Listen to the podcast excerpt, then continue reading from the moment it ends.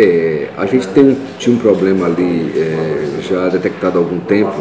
Existiam algumas, é, alguns cruzamentos onde você tinha um acúmulo de água constante e provocar a degradação do pavimento.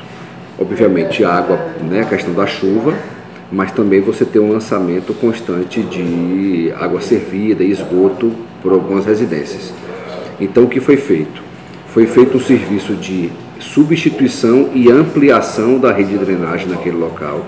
Nós fizemos uma, mais redes, mais bocas de lobo para captação e também substituímos o pavimento em paralelepípedo por um pavimento rígido.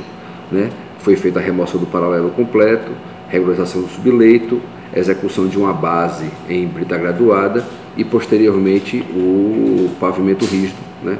o concreto com a armadura de aço objetivando que a gente tenha uma vida útil maior e fique menos suscetível a essa condição de água. É, é, nesse trecho foi aproximadamente três semanas de, de serviço, foram vários pontos, né? O local maior foram cerca de duas semanas, um total de 120 metros quadrados. É, a equipe fez essa, esse local, as equipes hoje iniciaram o serviço na Tomé de Souza, que entre o Feira 4 e o anel de contorno também apresentam alguns pontos. Ali você tem uma questão de lençol freático, há também uma questão de água servida. Então tem vários cruzamentos com problema. A gente já está lá atuando para fazer essa intervenção nesses cruzamentos.